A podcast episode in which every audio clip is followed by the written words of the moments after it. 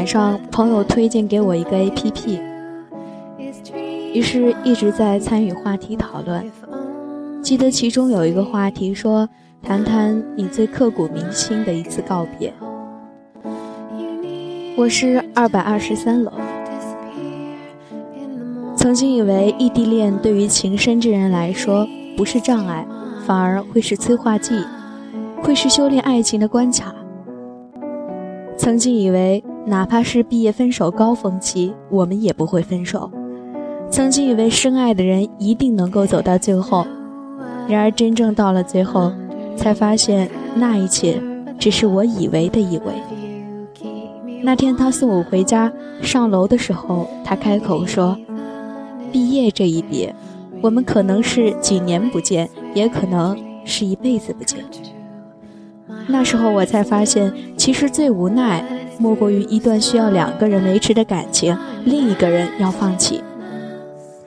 毕业之前，他就删了我所有的联系方式。前几天偷偷的去看他的空间，看到一条说说：真正的放弃不是删除你的所有，而是无视你的全部。那时候我知道，一切都结束了。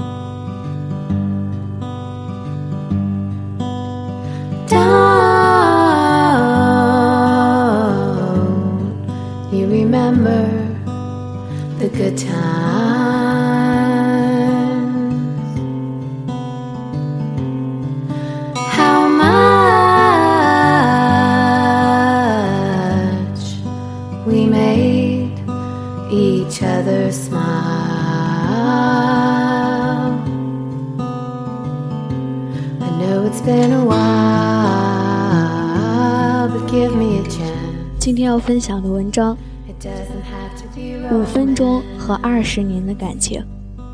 乔燕。冬天的风吹到哪里都是刺骨的冷。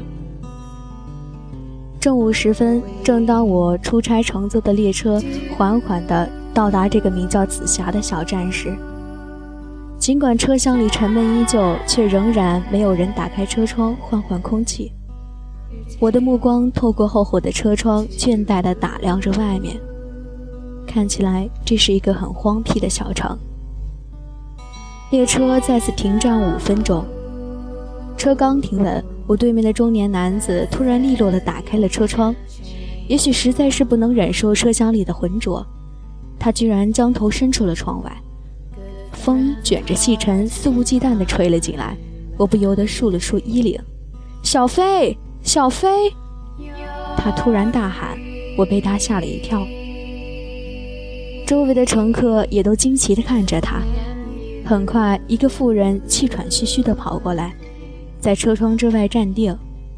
她四十岁左右的样子，皮肤粗糙，但却是健康的黑红色，微微有些发福，不过可以清晰地推测出她年轻时的娟秀。俩人一时间没说话，男人似乎有一点儿不敢看他，他下意识地把脸转向车厢，顿了一顿，方才又转过去。今天没课吗？有四节课，我请了假，放到星期天给孩子们补。女人说：“工资能开得出吗？经常拖欠着，不过四百多块也够花了。”粮食和菜都是自己种的，平常花不着多少钱。妇人又说：“你呢？你能开多少？”“没多少，和你差不多。”男人说。从他的衣着透露出了信息，他的工资显然不是富人所能比的，但他却是那么含糊着，似乎他比他富有，对他而言是一种难堪的羞愧。你看多快，二十年了。夫人说：“是啊，都二十年了。”又是沉默。我们一起教过的那个学生王友强，清华都毕业了，现在是北京一家大公司的副总经理了。女人说：“他年年给我寄贺卡。”男人点点头。你返程时偷偷给你盖过章的那个老会计，去年死了，得的是肝癌。你说多巧，他的老婆也是得这种病死的。男人垂下眼眸，沉默着。他一个一个地剥着手中的橘子，但是一半儿也不吃。你是骑车来的吗？男人终于问。是的，还买了一张站台票呢。女人笑道。想给你煮一些鸡蛋吃，可是火不旺，好不容易煮熟了，我紧赶慢赶，还是差点迟了。一袋热气腾腾的煮鸡蛋递了上来，袋子下还滴着水。然而，男人毫不犹豫地把它放在了制作精良的裤子上。发车的铃声响了。回去的路上，你慢点儿。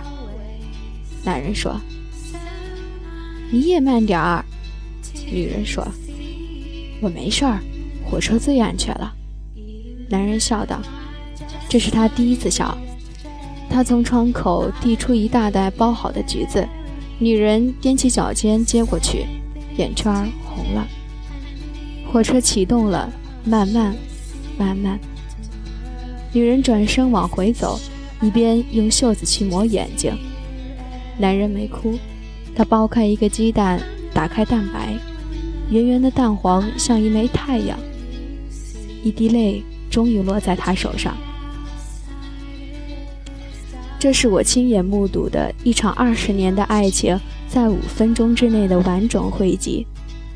从始到末，没有一句精彩的台词，没有一声热情的问候，没有一点像样的表达，没有我们习惯想象和看到的那一切。但是，我震撼、喜欢，并且铭记。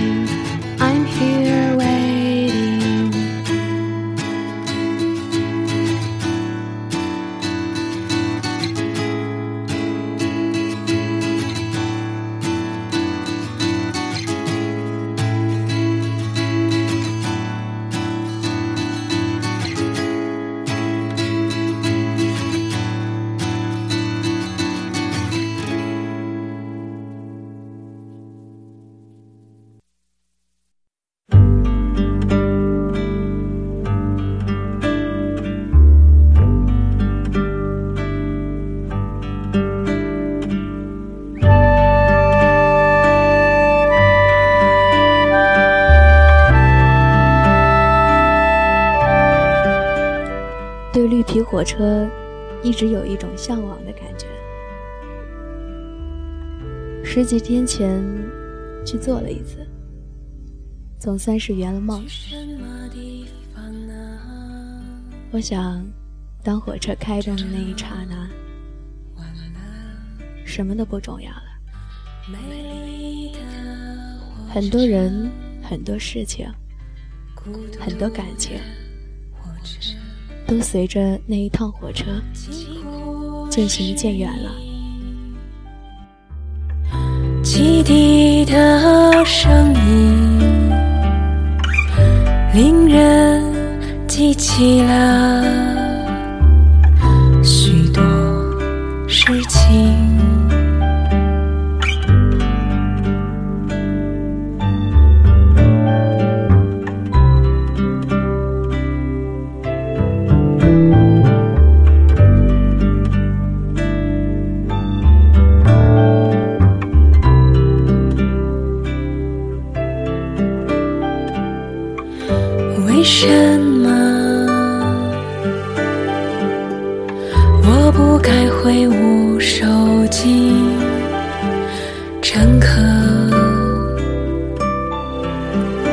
多少都跟我有情。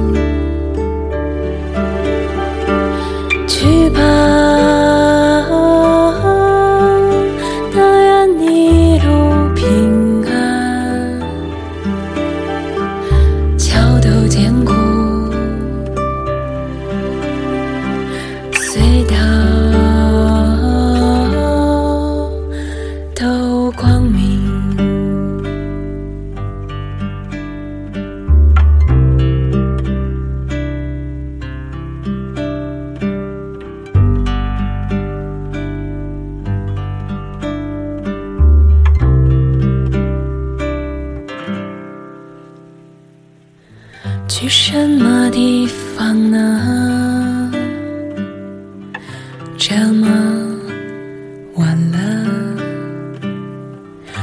美丽的火车，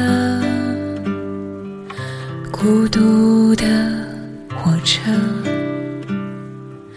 疾苦是你汽笛的声音。令人记起了事情。为什么？我不该挥舞手机？乘客多少都跟我有情。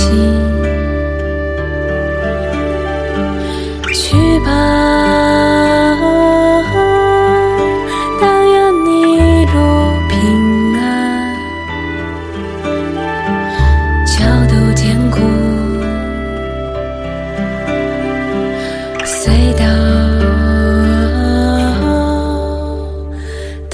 光